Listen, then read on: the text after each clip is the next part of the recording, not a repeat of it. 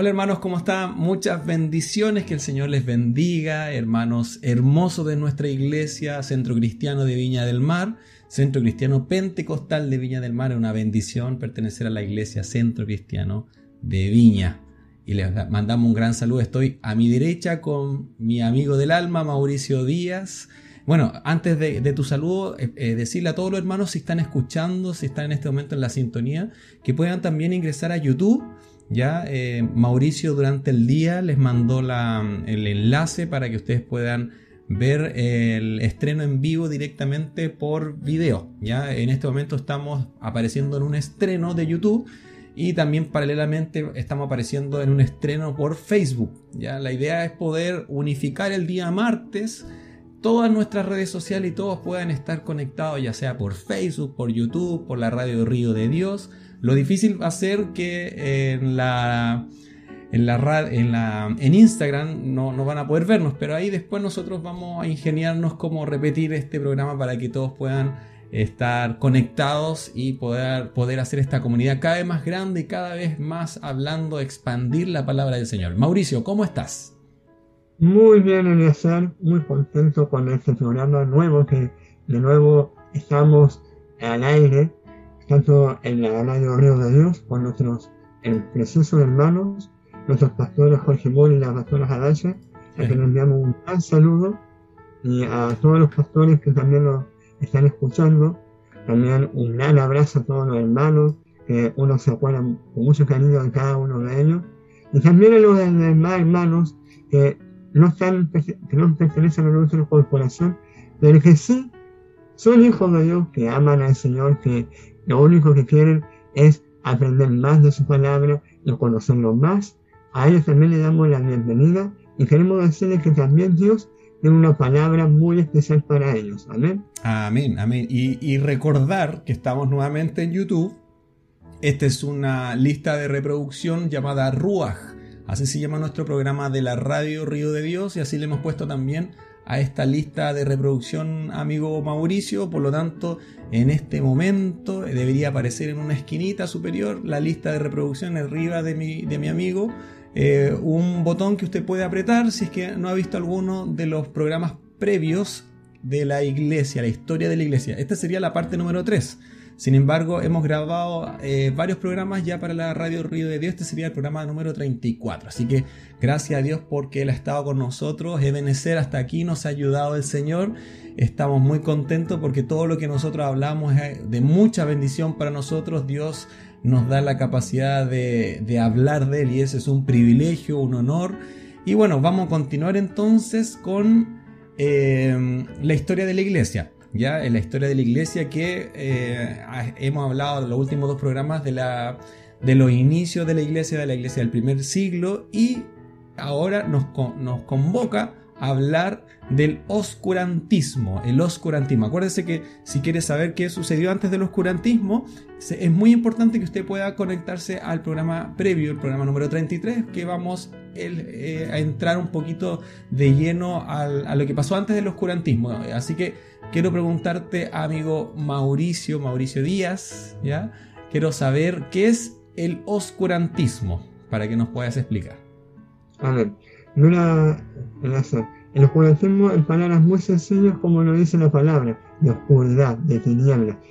Sabemos que en la primera, la iglesia primitiva, en sus inicios, experimentó una gran luz de parte del Señor en cuanto a palabra, en cuanto a sanidad, en cuanto al mover sobrenatural de parte de Dios en toda la esfera, Dios estaba eh, totalmente respaldando a esta iglesia recién formada en su pesebre ya en el aposento alto. Y la verdad es que el, este tema del oscurantismo justamente toca de cuando la iglesia, cuando vivió esa plena luz intensa, sobrenatural de parte de Dios, en cuanto a las a los fundamentos de la doctrina, en cuanto a los fundamentos de del mover de los dones del Espíritu Santo, en cuanto también al crecimiento de los frutos espirituales, en tanto a nivel individual de los miembros de la iglesia, de cada iglesia, como a nivel corporativo, también la iglesia se volvió muy eh, robustecida en lo que es en su lucha contra las fuerzas del diablo. Y ahí el diablo de, manera totalmente, eh, quizás yo me imagino la cara de él como espantado, porque pensó que destruyendo al Mesías se iba a acabar todo. Y para su sorpresa que cuando él hizo que lo crucificaran, salieron muchos más. Entonces salieron de un Cristo salieron pequeños Cristos, o sea, esparcidos por todo el mundo. Y eso el diablo le trajo terror. Entonces, el diablo de alguna manera lo que hizo fue que primero se le enfrentó, pero se dio cuenta que enfrentándose no pudo permanecer contra la iglesia, y lo que hizo fue infiltrar. Y a través de la infiltración él pudo eh, derramar, por decirlo de alguna manera, su poder de tinieblas en medio de la iglesia. Amén. Sí, de hecho, de, hecho, el oscurantismo se podría decir a través del Salmo 11.3, cuando dice, si fueren destruidos los fundamentos, ¿qué ha de ser justo? O sea, el diablo lo que hizo con el oscurantismo fue eso, o sea, tratar de destruir esos fundamentos de la iglesia en cuanto al establecimiento de la palabra, de la doctrina, de los dones y del fruto espiritual. Amén. Justamente puse el Salmo 11, versículo 3 en pantalla, lo estamos leyendo eh, desde el momento que tú lo, citaste, lo tenía preparado, sabía que le ibas a tirar el Salmo 11, 3. Si los fundamentos son destruidos, ¿qué puede hacer el justo? Eh, literalmente el oscurantismo, Mauricio, es un periodo, como tú dices, un periodo determinado de tiempo donde la iglesia se fue para, para otro lado. Creo que eso es de manera literal lo que sucedió. Es algo que, eh, que hoy día mismo también podemos ver algo similar. Que estamos pasando por un momento de pandemia, un momento difícil, que para muchos a lo mejor eh, pasar por este momento tan difícil, eh, a lo mejor el mismo enemigo, el mismo diablo, pensó que se iba a enfriar la iglesia o que a lo mejor eh, al no haber cultos en lugares donde se pudiesen juntar los hijos de Dios, eh, él iba a lograr su cometido. Sin embargo, siempre hay un remanente, siempre hay unos pocos, siempre hay alguien que quiere eh, y se da cuenta que su único motivo en la vida es, es Dios. Y es ahí cuando en ese momento se levantan los verdaderos hijos de Dios porque los que no son verdaderos hijos de Dios en, ese, en este momento, bueno, se ponen a criticar, se ponen a vivir una vida em, de relax. O sea, si, antes eh, iban a la iglesia obligados, ahora están viviendo el cielo, el paraíso, porque pasan todo el día en, el, sillón, todo el día en, en la casa, comiendo y haciendo otras cosas. Pero para el Hijo de Dios es como andar como un pez fuera del agua. O sea, uno, uno lo siente, uno necesita la comunión del hermano, uno necesita la, eh, administración, uno necesita hablar con, gente. O sea, lo que nosotros más hemos hecho en este tiempo, Mauricio, es, es conversar, estar juntos en armonía, estar juntos eh, en el día, estamos juntos hablando, nos ministramos, nos mandamos mensajes. O sea, nosotros realmente hemos logrado una, una unidad en este tiempo, Mauricio, muy linda. O sea, yo reconozco que cuando uno quiere estar con el Señor, no hay impedimento que, que pueda a un hijo de Dios hacer que no, no, no, hable del Señor, que no, no, se junte con los que aman al Señor. Es por eso que le invitamos a usted que usted también pueda pertenecer a esta comunidad, a este, a este grupo, a esta radio, a, este pequeño programa llamado Ruach, a esta comunidad llamada Camino, Verdad y Vida, y que usted pueda en, su, eh, en, los comentarios poder mandarnos sus saludos, sus dudas y nosotros poder ayudarles, porque esa es la, funcionalidad, que el cuerpo ministra al cuerpo, lo hemos hablado en otros videos, que lo mejor que nosotros podemos hacer es que un carbón encendido pueda encender a, otro carbón que está más o menos a, punto de, apagarse. Esa es como la, funcionalidad que nosotros tenemos que ver. No nos tenemos que juntar con los impíos, tenemos que predicarles a los impíos, a las personas que no conocen al Señor, a los inconversos, hablarle y mostrarles la luz. Pero nosotros también necesitamos estar con, con el pueblo de Dios. Necesitamos estar con el pueblo de Dios porque cuando viene la persecución, cuando viene el, viento en contra, el avión comienza a subir. Cuando vienen las, complicaciones, ahí realmente se ven ¿Dónde están los gallitos? ¿Dónde están los gallitos? Porque ah, eh, eh, dentro de, una manada, si uno ve como, no sé, pues se para arriba de un cerro y ve un grupo, a veces uno puede equivocarse y ver las ovejas como las cabras y las cabras como la oveja, pero los momentos de cuando el pastor comienza a llamar, las ovejas reconocen la voz del pastor y van. Las cabras no, siguen en las montañas y se van ahí a YouTube, a Facebook, se van a jugar fútbol, no les interesa eh, el culto dominical, no le interesa celebrar el Día del Señor, no le interesa realmente nada. Entonces, eso es lo que nosotros vemos en un inicio, lo que sucede eh, en el oscurantismo, ¿ya? Particularmente hay un dicho, ya Mauricio, que, que se dice, que, que es muy conocido, que así como va la iglesia, va el mundo. Es algo muy, pero muy real. Nosotros decimos, no, es que la parte de los políticos, no, es que eh, mm, el, país está con un problema económico, no, es que la moralidad se cayó. Hermano, como va la iglesia, así va entonces va la nación. Como va la iglesia, así va la parte política. Si los políticos están ahí es porque el Señor los permitió. Y es porque hay un propósito mucho más allá de que ellos gobiernen, de que ellos dicten leyes. Eso va para un propósito que nosotros tenemos que orar por nuestra nación, para que nosotros podamos levantar a medida que esto va sucediendo. No me imagino uh, que, siempre va a funcionar todo perfecto en un, en un, país. Lo vemos, por ejemplo, en la Biblia cuando, cuando reinó Nabucodonosor y bueno, estaba Daniel ahí, estamos hablando de un profeta que oraba tres veces al día, tenía una comunión con el Señor y eso no impidió que él levantara, eh, levantara justamente un, una imagen de él y que hiciera que todos le adoraran.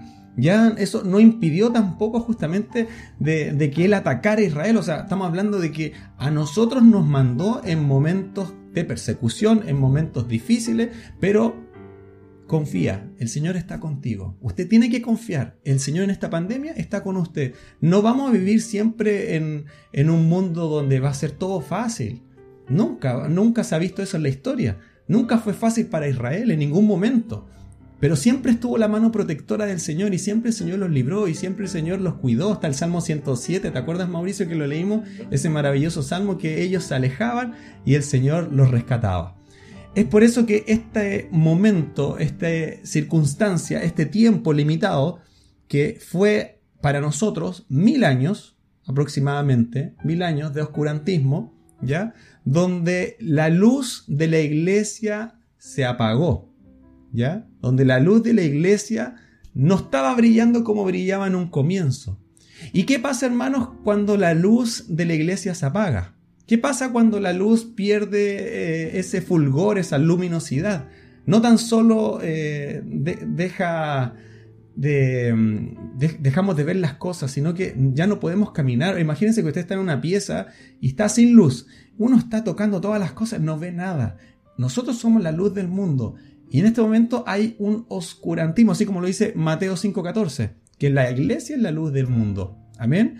Entonces, no tan solo nosotros perdimos la visión, sino que también se pierde el camino, se pierde la doctrina, como hemos visto en capítulos previos, se pierde ese concepto, ese conocimiento, las advertencias que Dios nos da, ya no las tenemos nos volvemos personas que no escuchamos la voz del Señor de una manera eh, audible. Ya no, ya no nos interesa tanto leer la Biblia, ya no nos interesa ir a la iglesia. Entonces cuando empieza a, a ver esos, esos como chispazos de, de lejanía de Dios es porque hay una oscuridad. Pero hoy día Dios, Mauricio, nos dice, sea la luz, sea la luz. Y si Él nos dice, sea la luz, se va a la oscuridad. Porque en el momento cuando Él dice, sea la luz en su palabra, estaba todo oscuro, pero cuando Él dice sea la luz, llega la vida, llega la vida. Entonces, en ese tiempo nosotros podemos hacer eh, un, paréntesis porque la advertencia que se le dio a la iglesia de Éfeso, ¿ya? Fue de que ellos estaban perdiendo esa relación, esa relación del primer amor.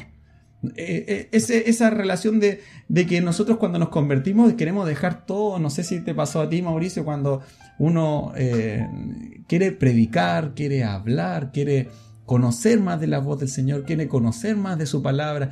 Ya no, no, no te, te, parece muy poco leer un versículo, porque antes uno leía entre uno dos versículos diarios, después un capítulo, después dos capítulos, después te, lees un libro entero, te lees, te lees Romano en, en tres horas.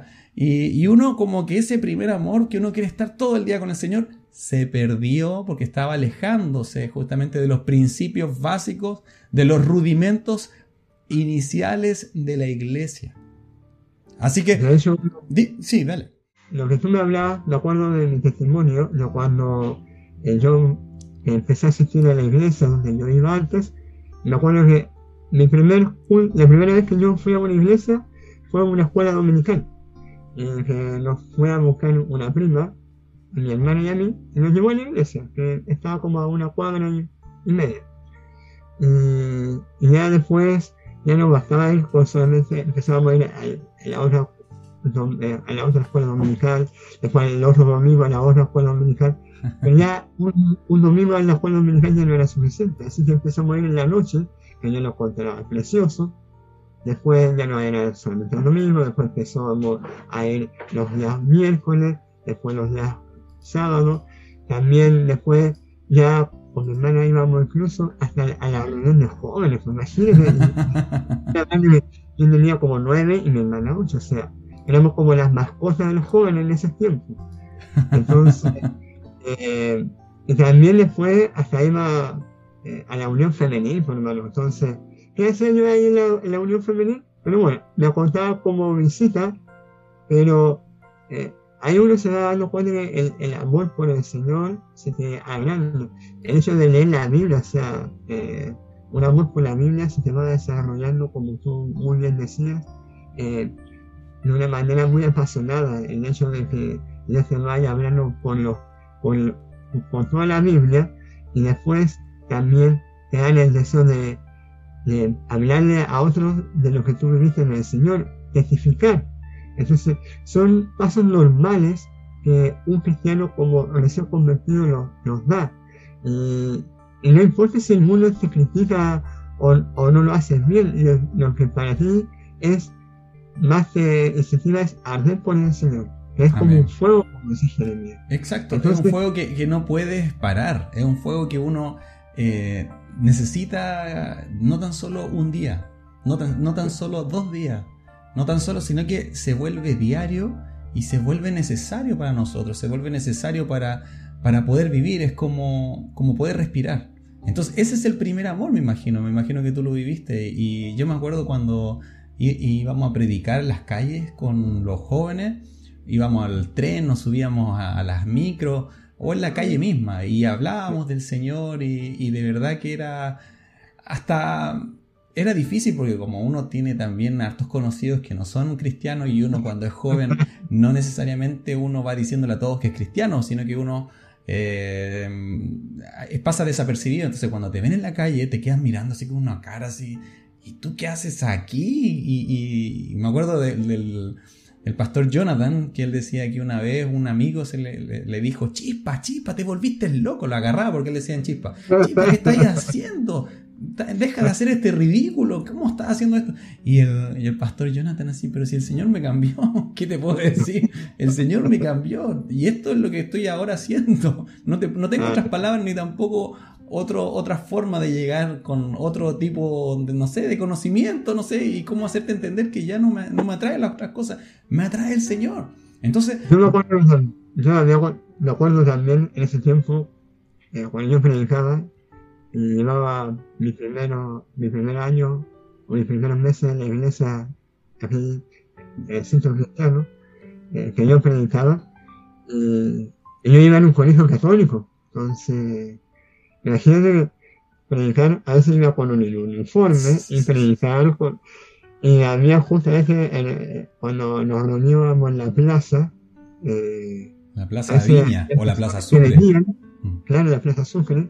Y me acuerdo que eh, había personas que nos conocían a, los de nuestro liceo. Entonces, me acuerdo que un profesor dijo, oiga, ¿y ustedes que en los otros días nos vieron que está en la plaza? Dijo, no, pues dijo, ¿cómo las voy a estar embarrando? Dijo, no, está con nuestro el uniforme de su colegio, que usted es católico y se va a meter por evangélico. y nosotros, y, usted me preguntará, ¿por qué no sé? Me dijo, porque nosotros tenemos gente que nos conoce, dijo. y, nos, dijo y nos avisó que usted tenía personas que iban al evangélico y eran del, del, del liceo católico. Dijo, no, dijo, usted no puede. Entonces, claro, yo no estaba dispuesto a pasar eso, o sea, eh, entonces, si uno. Y eso es lo que más o menos le pasó a la iglesia. La iglesia estaba totalmente enamorada del Señor. Sí. Eh, venía recién saliendo del primer siglo, venían recién eh, comenzando eh, este conocimiento, recién se estaba entregando de primera de los primeros discípulos del, del, apóstol Juan, del apóstol Pablo, del apóstol Pedro, de los diferentes teólogos que se levantaron también paralelamente, que más adelante lo vamos a, a ver. Eh, y sabemos que de una u otra forma el poder que se movía en ese entonces era un poder sumamente fuerte porque recién había comenzado este poder de Dios este mensaje, las buenas nuevas, el nuevo pacto que nosotros lo llamamos del Nuevo Testamento, pero es un nuevo pacto que comienza con la venida de nuestro Señor Jesucristo. Entonces, había sido maravilloso. La iglesia estaba recién comenzando, la iglesia era dadivosa, la iglesia era amorosa, se apoyaban entre unos, vendían propiedades, lo ofrendaban. Había un corazón distinto al que al día de hoy yo nunca he visto.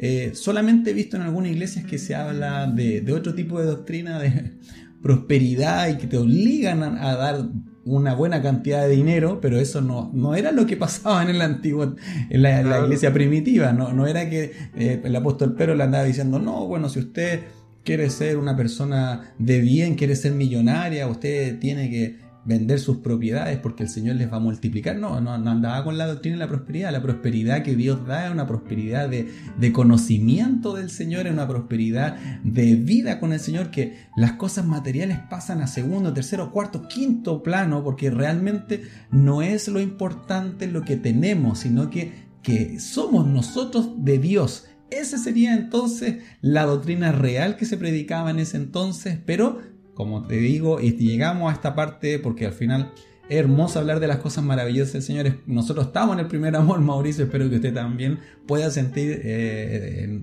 que, está viviendo en ese, en ese momento. Puede que a lo mejor no lo esté viviendo, pero sabe que Dios puede enamorar. Si usted en este momento está escuchando estas palabras, usted no es cristiano o a lo mejor eh, está pasando por el desierto, porque también Moisés fue enviado al desierto en un momento de, de donde él fue a desconectarse, que donde él fue a desprogramarse y él fue a encontrar esa gloria que después lo iba a transformar y iba a hacer todas las cosas que lo hizo a través de Dios, pero él fue al desierto. En ese momento nosotros sabemos que muchos pasamos por ese momento de, de desierto, de sequedad, de hambre. El mismo Señor fue 40 días al desierto.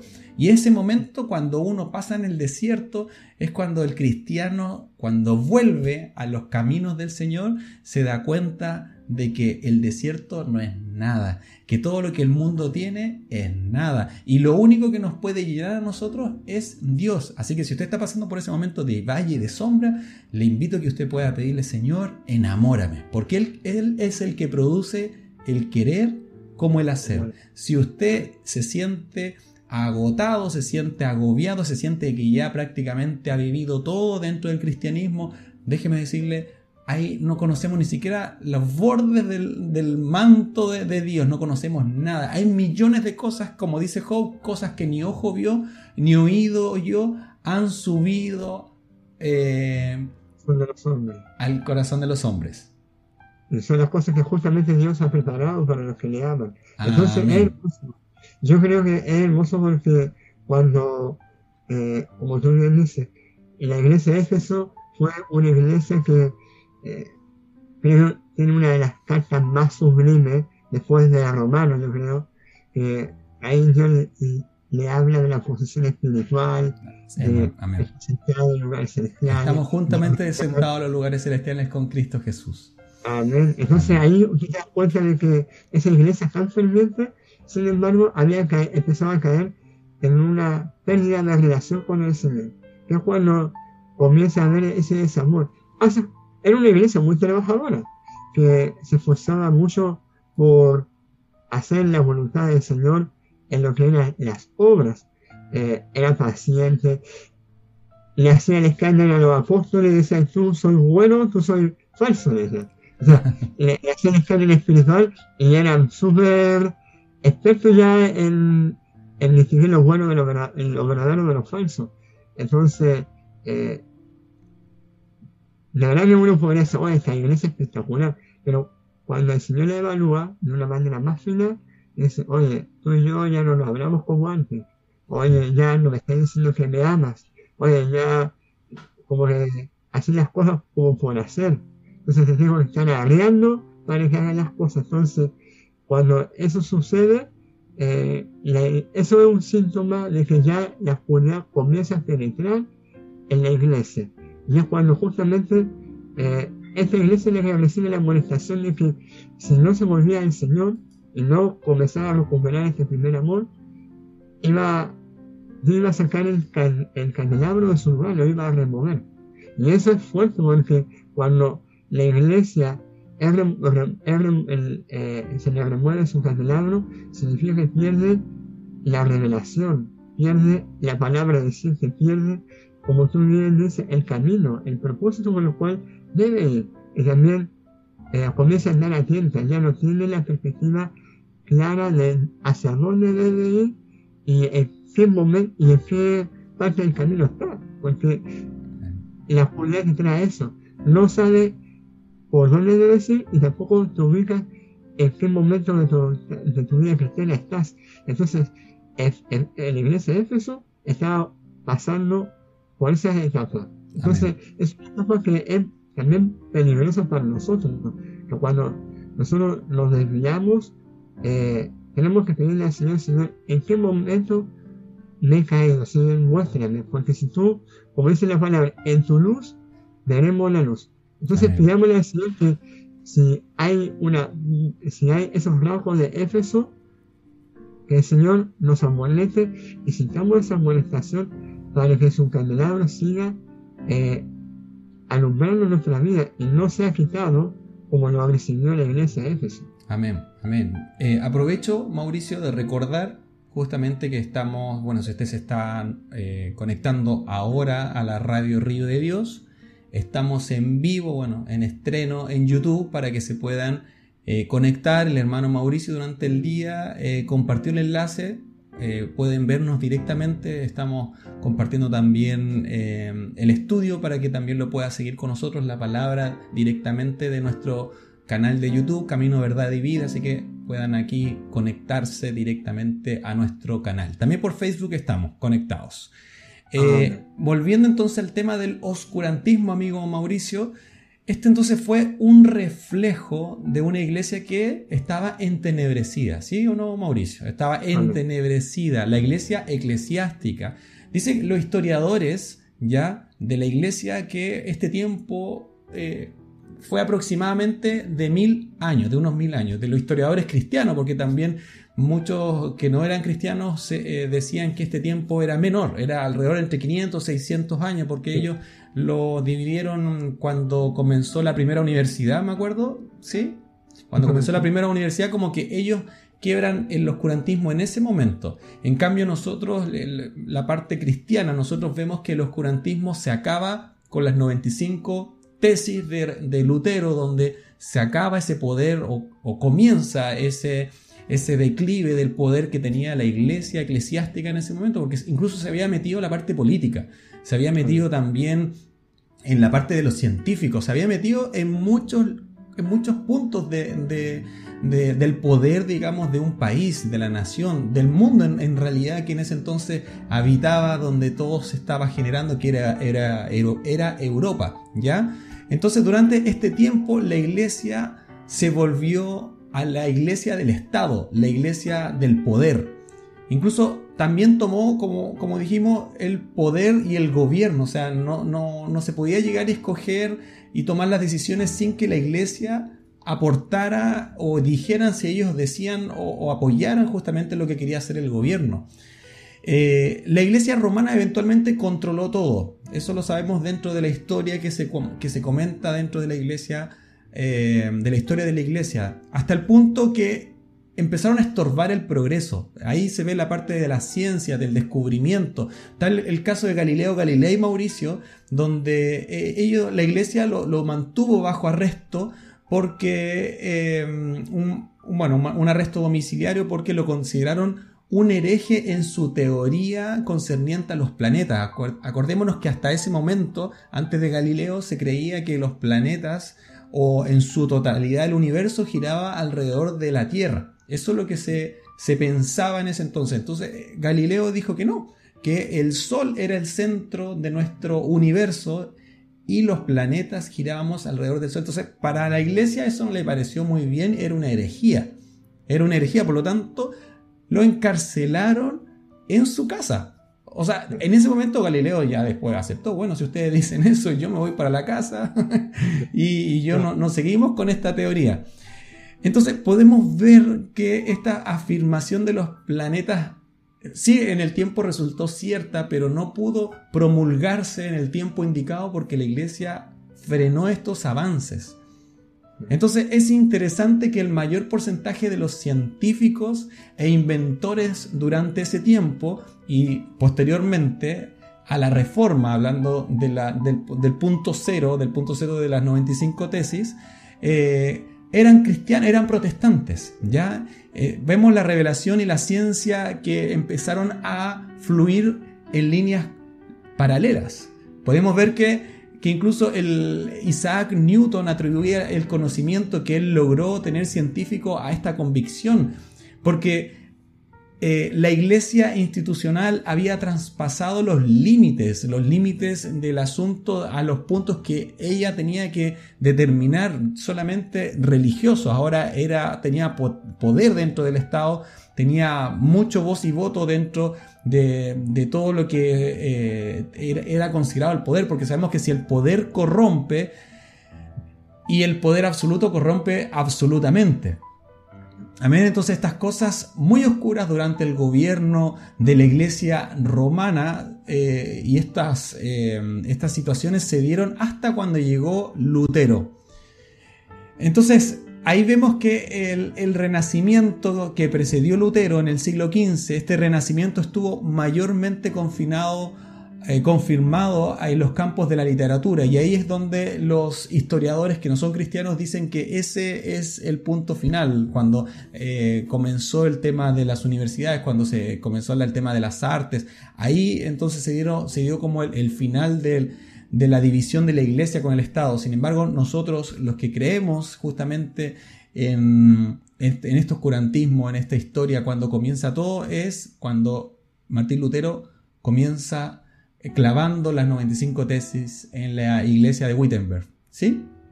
Yo creo que es muy importante aclarar en la de que eh, y es un punto que tú tocaste muy fuertemente, y es cuando la iglesia comienza a interferir, igual que un pulpo, con muchos brazos, en todo, en todo orden de cosas.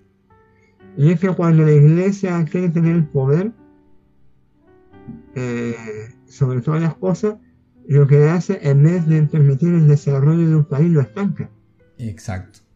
De hecho, si tú te das cuenta en ese periodo de la Edad Media, hubo mucha pobreza.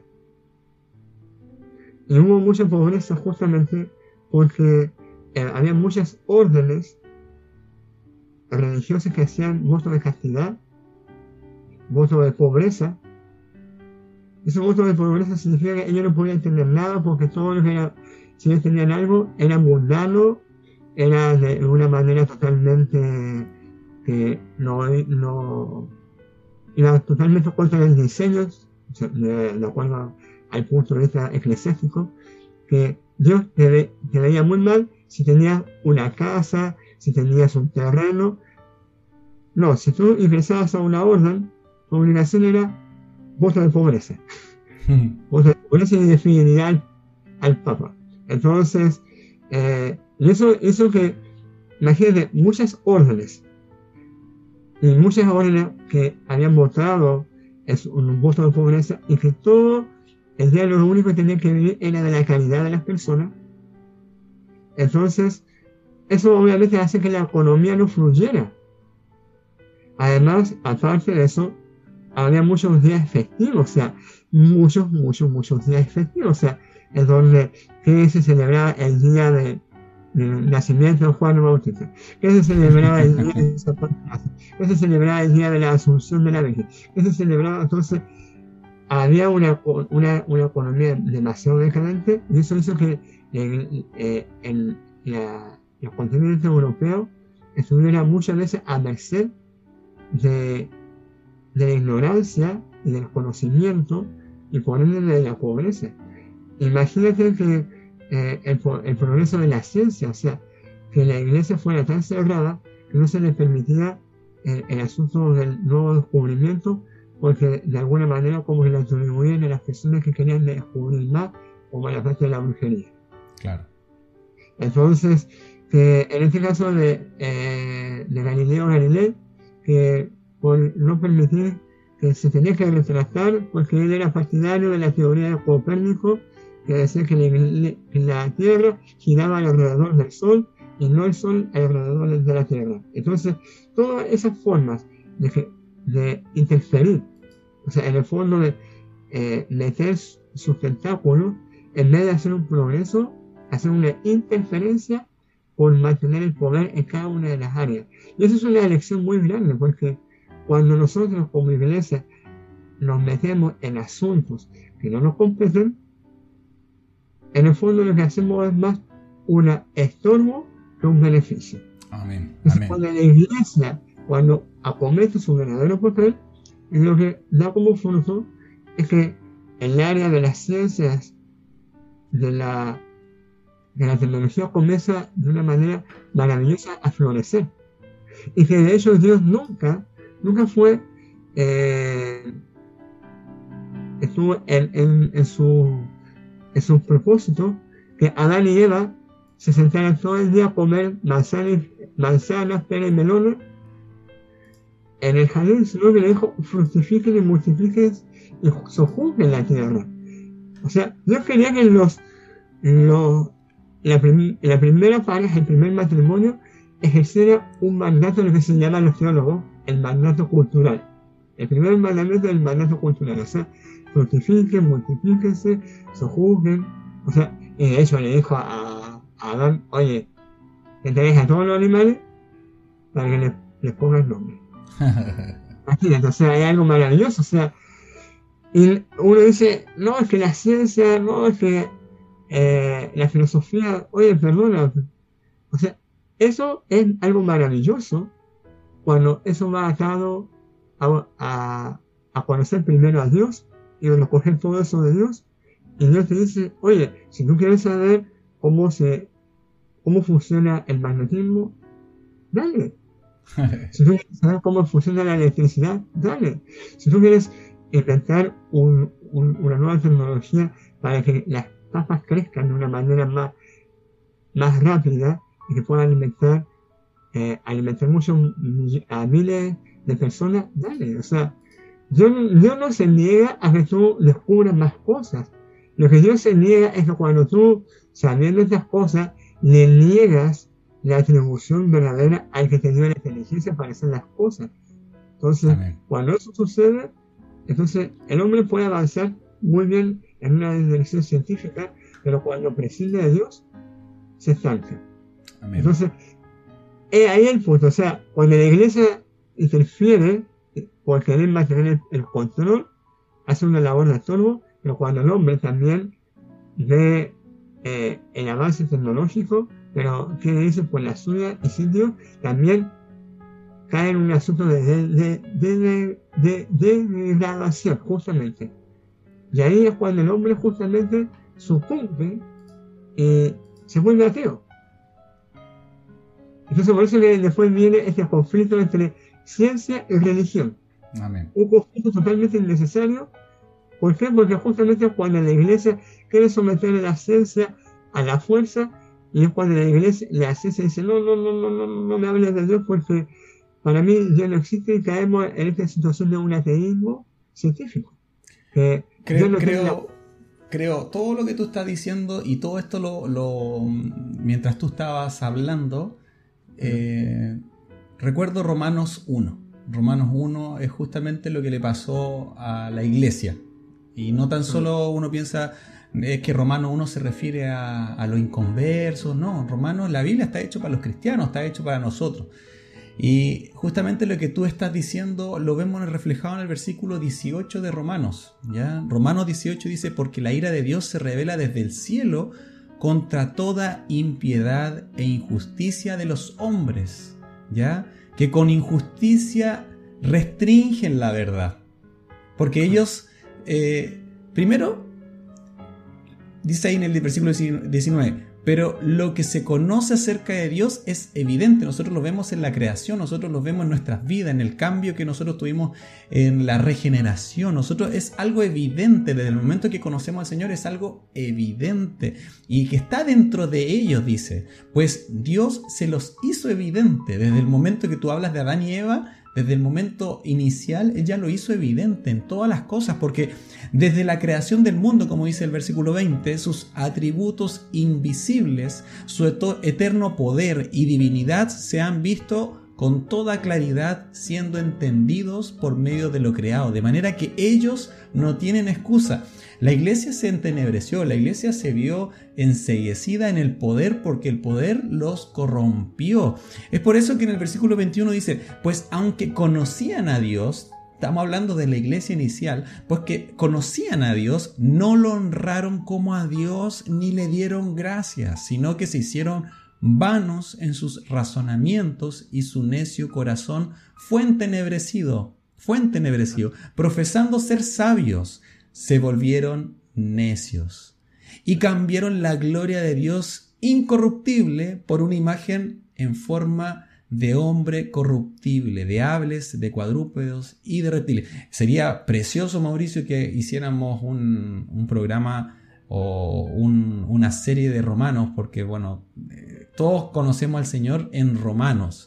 Todos conocemos al Señor en Romanos y vemos la vida, de, vida completa, desde todo, la vida cristiana, en Romanos. Si uno no, si usted no ha leído Romanos, le invito a que comience a leer Romanos. El Señor se le va a revelar de una manera, uh, vamos a saber de una manera que, que todo lo que uno cree saber eh, en Romanos se hace evidente, se hace evidente. Porque es algo que cuando uno lee la Biblia, uno dice, no, estos versículos no son para mí, no, son para usted no, es que este versículo es para este hermanito que, está un poquito alejado. No, no, esta, la palabra del Señor es para nosotros y es viva, eficaz y es más cortante que una espada de doble filo y penetra hasta los tuétanos.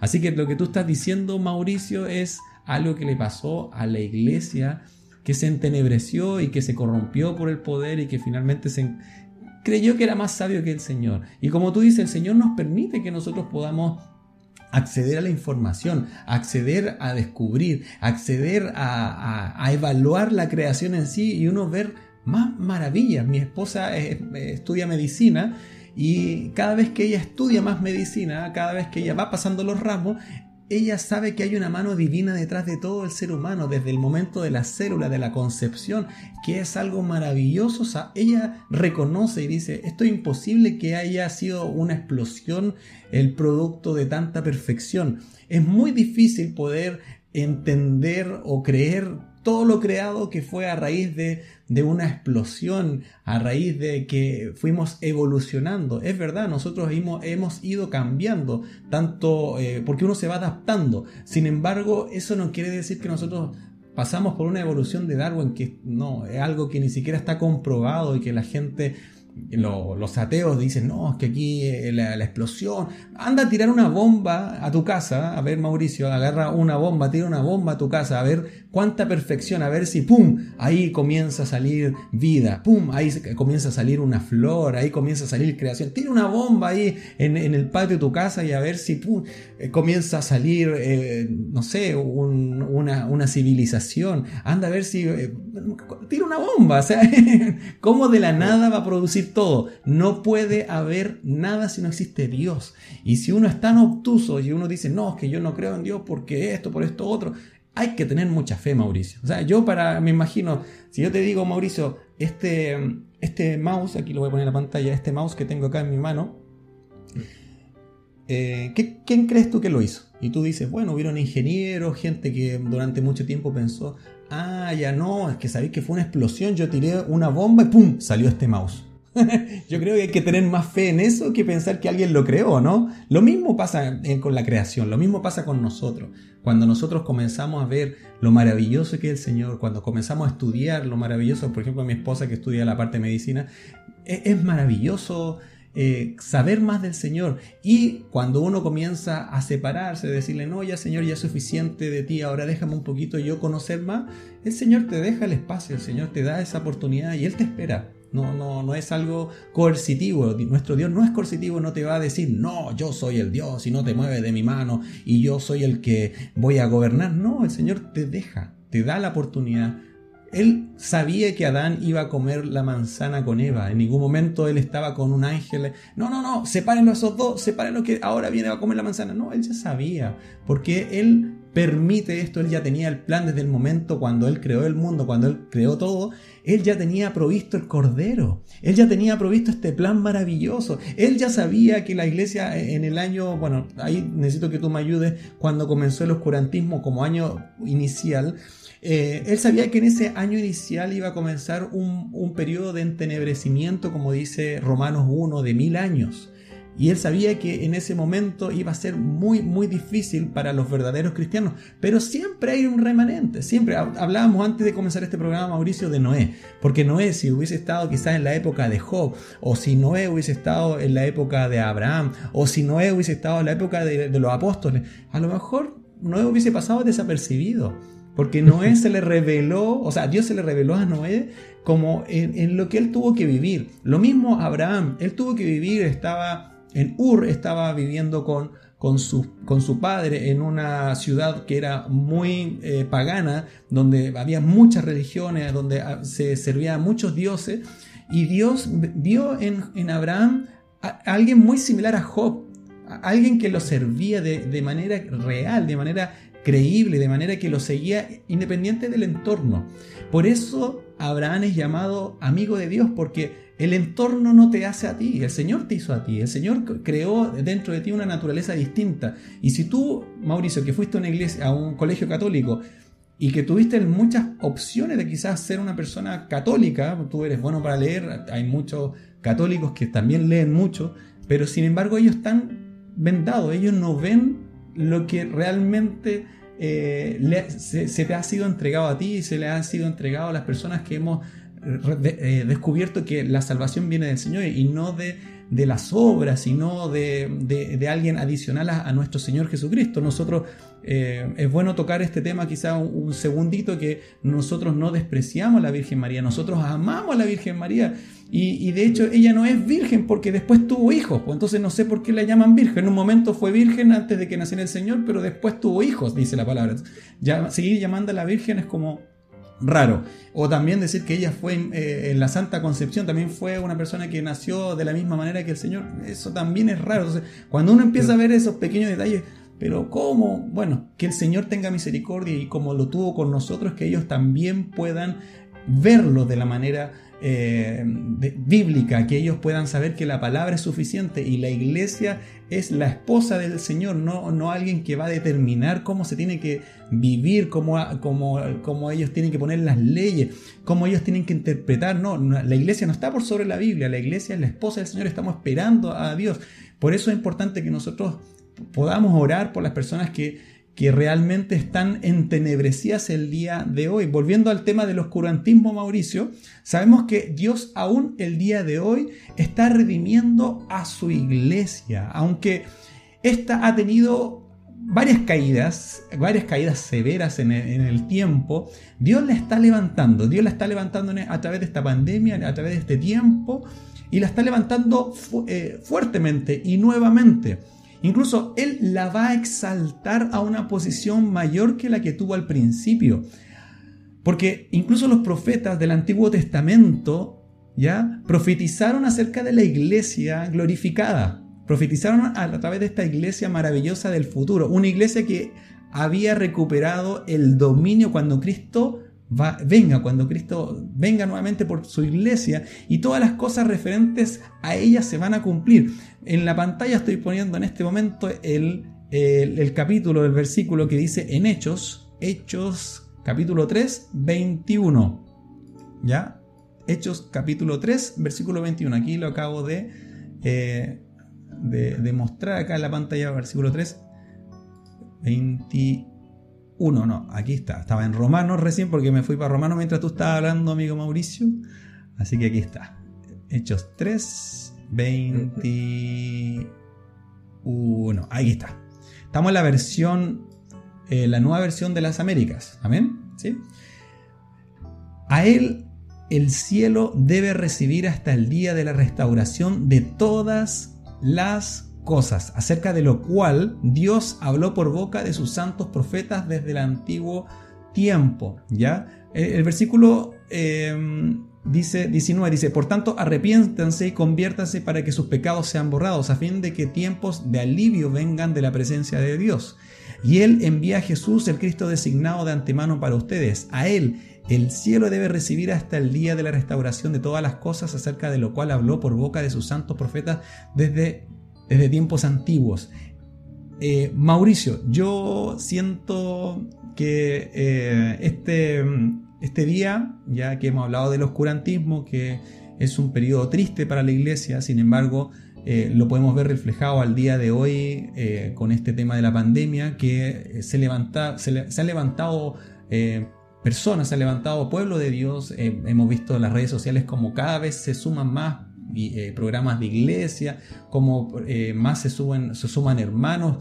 subiendo más palabras del Señor, sabemos que se está levantando nuevamente, está resurgiendo. Quizás pasamos por un oscurantismo algunos años donde nos relajamos un poquito, pero ahora vemos la necesidad de saber eh, cuando esto termina, porque queremos nuevamente ir a nuestras congregaciones, a nuestra iglesia, adorar al Señor, escuchar palabra directa, no tan solo de las redes sociales.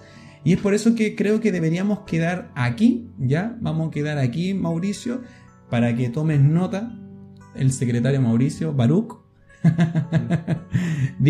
Vamos a quedar en diferentes puntos de vista acerca del oscurantismo, ¿ya? Entonces, para que posteriormente al próximo programa nosotros podamos continuar ahí, diferentes puntos de vista acerca del oscurantismo y ahí ya terminamos para pasar posteriormente a un punto muy lindo que es el día del Señor, ¿ya? El día del Señor. Hermanos, nuevamente les digo, estamos en nuestras redes sociales, le invitamos que usted se pueda conectar, YouTube, tenemos el discipulado o en la serie de proverbios, tenemos eh, la serie de Navidad también que hemos subido con el hermano Mauricio. Hemos hablado un poco si la Navidad es pagana, la Navidad tiene eh, los principios, digamos, cómo se gestó, digamos, la Navidad, pero lo más hermoso de la Navidad es el concepto de que ha nacido ha nacido un Salvador, como dice Lucas 2. Independiente del día, independiente del día, porque nosotros tenemos que entender que el día no es, no es el 25 de diciembre, casi como se predicó. El 25 de diciembre un día, bueno, ahí lo, invitamos para que se puedan eh, meter al, programa de Navidad y podamos ver más o menos cuándo podría ser. No, no hay definición, ya vamos a, a invitarlos que puedan ver ese programa. También tenemos eh, el programa Rúas para que también lo puedan ver les mandamos un gran saludo, muchas bendiciones, hermanos, y que la gracia del Señor esté con ustedes. Palabras finales, amigo Mauricio, que, le pueda decir a nuestra iglesia. Y bueno, también a las personas que no son de nuestra iglesia y están viendo a través del estreno de YouTube. ver, La verdad es que ha sido maravilloso todo este momento de que cuando de ver cómo la iglesia de alguna manera quizás perdió el rumbo pero también dando a nosotros y haciendo una pregunta, eh, también, ¿en qué momento yo he perdido el rumbo? Y si lo he perdido, ¿cómo lo puedo volver a recuperar? Entonces, cuando nosotros como cristianos nos, eh, nos damos eh, o asumimos que hemos perdido el rumbo, decirle, Señor, por favor, vuélveme al camino verdadero. Amén. Vuélveme a la senda antigua. Vuélveme al primer amor. Si a lo mejor usted, mi hermano, nos, está viendo, usted siente que ha estado como en la iglesia de Éfeso, déjeme decirle que el Señor le dijo, tú has dejado tu primer amor, pero el, dejar no significa irrevocablemente, significa lo has dejado y lo puedes volver a tomar. Otros matrimonios quizás eh, han estado en esa etapa de primero se enamoraron, en los primeros años estuvieron ahí juntos, compartiendo mucha experiencia, y sin embargo, poco a poco el amor entre ellos se fue apagando, apagando, quizás estuvieron a punto del divorcio, pero uno de los dos, o quizás los dos, empezaron a hacer pequeños cambios, y después esa chispa del amor volvió a encenderse como una hoguera. Por ejemplo, cada uno de ellos decidió de manera voluntaria retomar lo que habían dejado de tomar. Y es lo mismo con usted, mi hermano. Si usted de alguna manera siente que ya el leer la Biblia no es una lente, o el orar no es su pasión, o quizás el ir a la iglesia ya es una rutina, o cumplir, o un discipulado ya es algo tedioso, entonces a lo mejor usted está en esa perspectiva de Efesio y ya la oscuridad ya está penetrando en usted. Si es así, quizás usted hoy debe buscar al Señor y decirle, Señor, hazme volver al camino, hazme volver a la asignativa, porque yo necesito que tú me enciendas de pasión y de amor por ti. Y queremos enviar también un gran saludo también a todos nuestros hermanos que nos están viendo, y a nuestros pastores que nos están escuchando, y a todos los hermanos que también nos están eh, viendo por las redes, y al, programa, eh, la programación de la radio Río de Dios, también enviar un gran y cariñoso saludo y decirles que también les amamos, les echamos mucho de menos y que la gracia del Señor esté sobre ustedes también. Amén, amén. Mucho abrazo hermanos, que Dios les bendiga y nos estamos viendo el próximo martes. Martes. Hay varios días que estamos subiendo videos, pero el día martes está yo creo que definido ya en este mismo horario a las 7, 7 un cuarto, 7 y media. Ya estamos conectados en nuestras redes sociales, estamos transmitiendo los estrenos. Amén. Así que un gran abrazo a eh, Mauricio. Eh, espero que Dios eh, te siga dando palabra, que Dios te siga mostrando las maravillas como, como el primer amor que estamos viviendo y lo que acaba de decir, que el primer amor se puede volver a sentir, ¿ya? Independiente que uno tenga eh, mucho tiempo ya en la iglesia, independiente que prácticamente uno haya nacido en una iglesia, Dios eh, tiene la, particularidad de enamorarnos. ¿ya? Él nos enamora y tenemos que sí buscarle de día y de noche, meditar en su palabra y aprovechar estos medios de gracia. Los medios de gracia son justamente en este tiempo las redes, los streaming, eh, las radios online, ¿ya? y eh, mantengamos la, la, comunión entre hermanos. Eh, no hay nada más lindo y más precioso que la comunidad entre hermanos. No, no caer en el error de que tenemos que ir al mundo a encontrar la amistad. La amistad está dentro de la iglesia, nosotros tenemos que buscar alguien que nos ayude a crecer, no alguien que nos reste, sino que nos ayude a sumar y para eso es importante, como dice Pedro, que los jóvenes tienen que estar con los ancianos. Ya los ancianos no se refiere a alguien de edad, sino que a alguien con madurez espiritual. Nosotros tenemos que estar como jóvenes a veces en muchos puntos, muchos ítems de nuestra vida que no conocemos, a lo mejor de apologética, de cosas que no, no manejamos muy bien, somos jóvenes, somos niños, por lo tanto necesitamos conocimiento de un anciano. Así que eh, ese debería ser nuestro foco. Eh, al mundo nosotros fuimos solamente llamados a predicar, no fuimos llamados a ser parte del mundo, sino que somos llamados a predicar. Estamos en el mundo, pero no somos del mundo, somos peregrinos, somos extranjeros. Así que que ese sea el foco y les mando un gran saludo, un caluroso abrazo, que Dios les bendiga y nos estamos viendo y cualquier comentario, eh, observación y que pregunta que tenga, por favor escriban en los comentarios con mucho gusto. Vamos a estar escuchando, vamos a estar leyendo y también leyendo eh, con mucho agrado, así como se hacía en, el Nuevo Testamento que se leían las cartas de Pablo, así leían las cartas de Pedro, y era hermoso porque es la forma de cómo uno se comunicaba anteriormente, ahora nos comunicamos de esta manera. ¿ya? Así que un gran abrazo amigo Mauricio, que el Señor te bendiga, que la gracia del Señor esté contigo. Amén.